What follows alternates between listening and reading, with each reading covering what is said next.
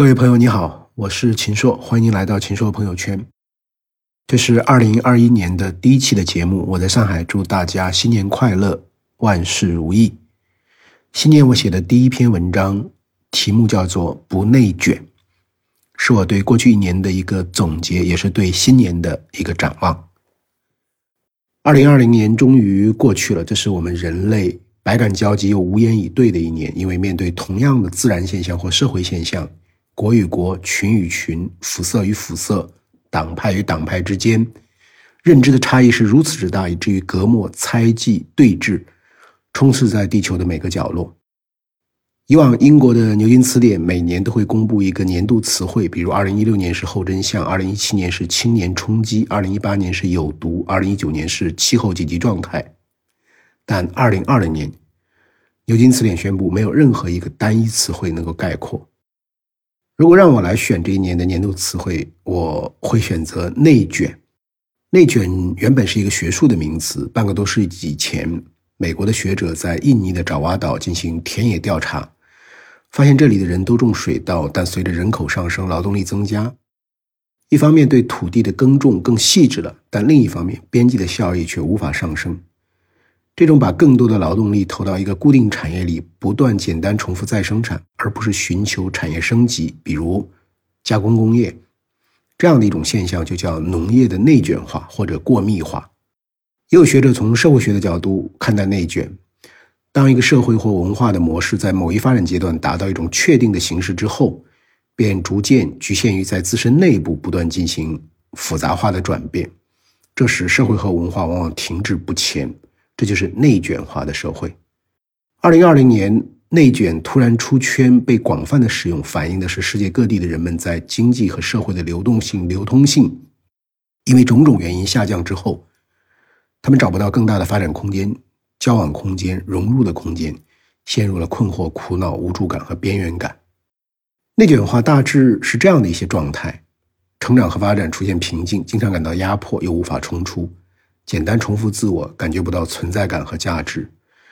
外部交往匮乏，或者在匮乏中有无力感；组织内耗，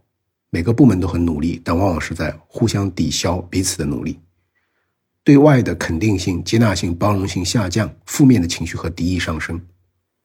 人不是可以二十四小时开个不停、永远不知疲倦的机器，所以我们每个人在某种程度上都有内卷化的问题。用里尔克的那句著名的名言。没有胜利可言，挺住意味一切。作为一个写字儿的人，我也经常有内卷感，不知道要写什么和能写什么。我也有短期和中长期的焦虑。二零二零年让我从内卷走向外伸外展的重要因素是走出去调查研究。最初是第一季度，社交媒体上一片海外订单锐减、出口企业倒闭潮的消息，我去了宁波。各地开始复工复产，抢抓机遇，我去了湖州。外企供应链一出中国的声音很响，我去了苏州。我在村子里、镇里、园区里，在企业里问，抓住一切的机会问各种问题。我要扼住命运的咽喉，它无法使我完全屈服。这是贝多芬的话，也是我在太多企业看到的活生生的景象。看得越多，心越定，也越受感染。二零二零这一年，根据数据，前三季度中国共新设市场主体一千八百四十五万户，同比增长了百分之三点三。其中增长最快的是个体工商户，总数已经达到九千多万户，同比增长了百分之九点二。到十一月的末，中国的企业数已经超过了四千二百万户，每千人拥有的企业数从二零一九年底的二十七点六户增长到三十户。疫情肆虐，不确定性升高，但这一年中国新创的个体户和企业反而增加了很多。一季度新设市场主体同比下降了百分之三十点六，但二季度就转降为升，正增长百分之十五点九，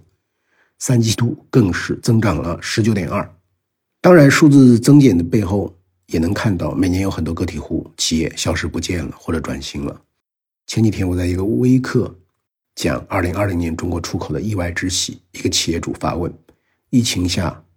出口型中小企业订单来不及做，但人民币升值，上游生产资料垄断下，原材料大涨，越干越亏。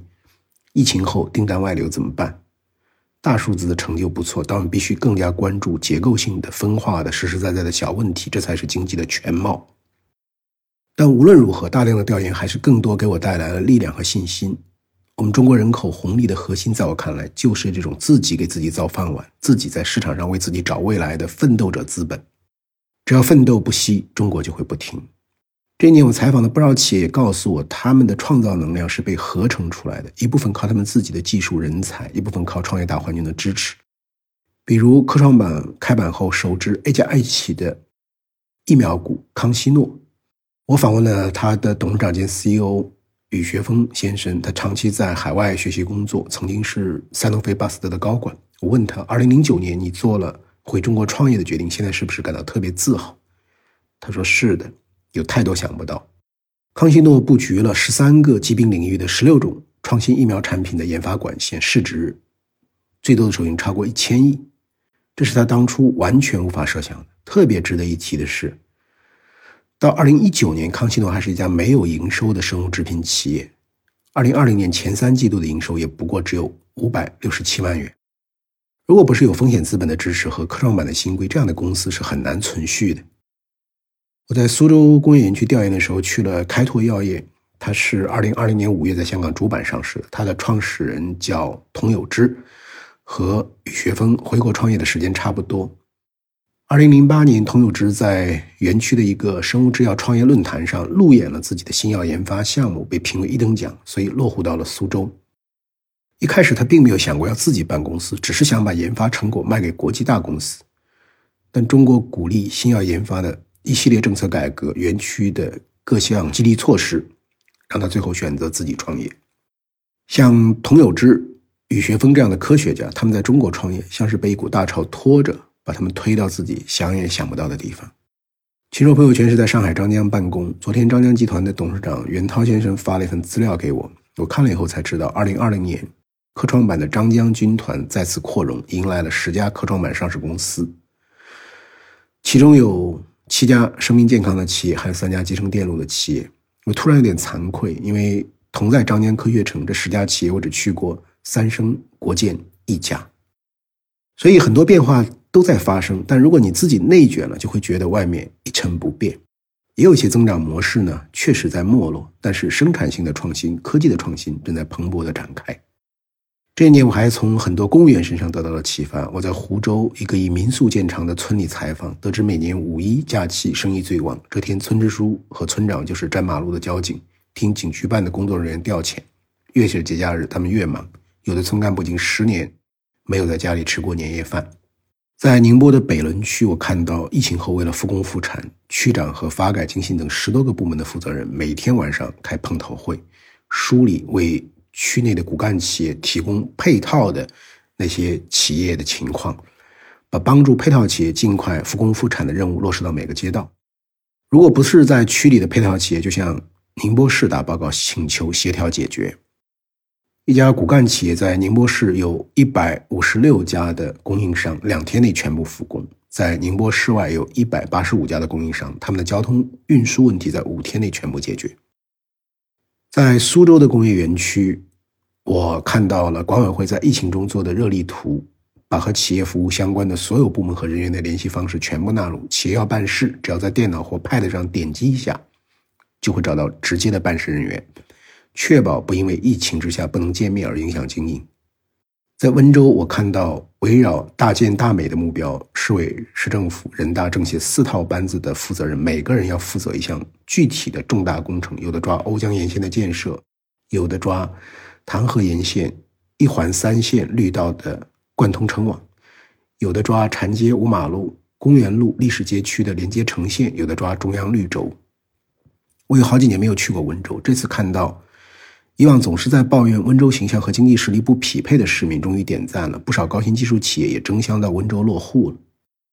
在广东南海这个曾经的中国首富县，区领导听我讲了宁波制造业的情况，决定组织当地几十家隐形冠军到宁波学习，而且很快就落实了。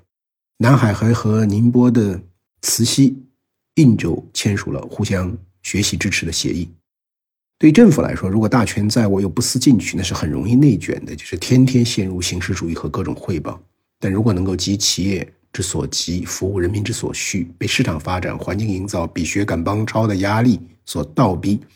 就能跳出内卷，在对外服务、学习和创新中发挥出活力。二零二零年的十二月三十日，我在深圳宝安参观一个以直播带货、数字经济新场景为主题的园区——智美绘制产业园。园区的创始人之一翁宝是我过去的老同事，他创业十几年，做过公关、广告、新媒体、电商等等。